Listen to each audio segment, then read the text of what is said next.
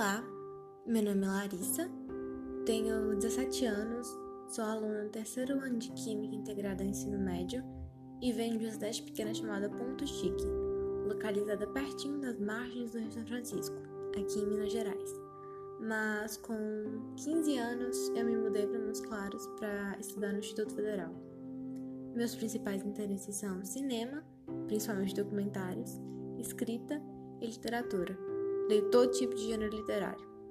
Eu também gosto demais de fazer artesanato com vários tipos de materiais. E devido ao atual contexto, durante o período de quarentena, eu acabei me interessando também por assuntos relacionados à culinária e jardinagem.